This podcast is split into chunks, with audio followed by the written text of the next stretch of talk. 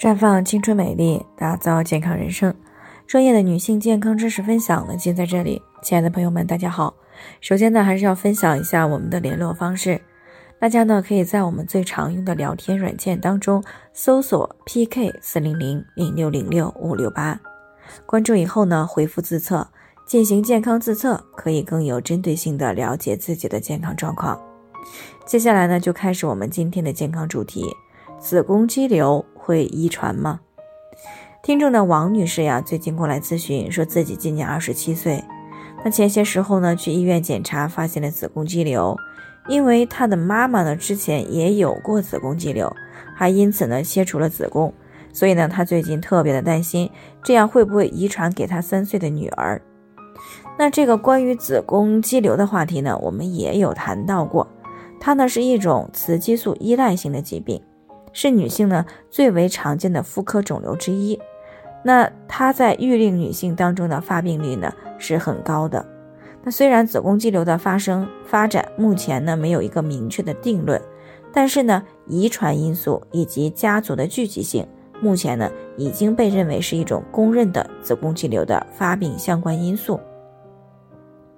而且呢临床数据也显示，子宫肌瘤女性的女儿呢子宫肌瘤的发生率。是没有子宫肌瘤女性后代的几倍，也就是说，如果在家族女性长辈当中，或者是姐妹当中有出现过子宫肌瘤的，那么自己也就是子宫肌瘤的高危人群。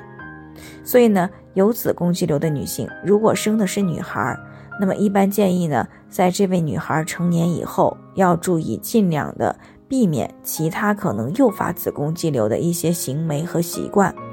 而且呢，要定期的做超声的体检，从而呢预防子宫肌瘤的出现。如果出现了，也是可以尽早的去知晓，这样呢也就可以及时的去进行干预和调整，避免呢对健康产生比较大的伤害。那当然了，并不是说家族当中有子宫肌瘤的女性后代呢就一定会有，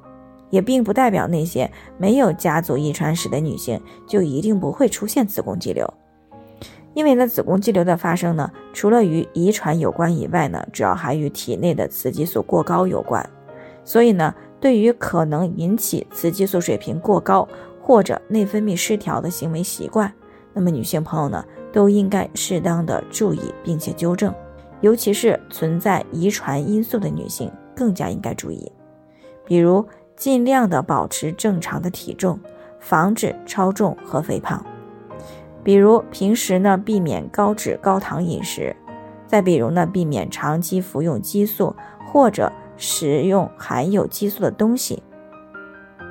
那再比如呢，平时啊，注意保持规律的生活节奏，尽量的保持愉悦平稳的心理状态，并且呢，尽量的避免熬夜，以及长期的处于压力、紧张、抑郁和焦虑状态。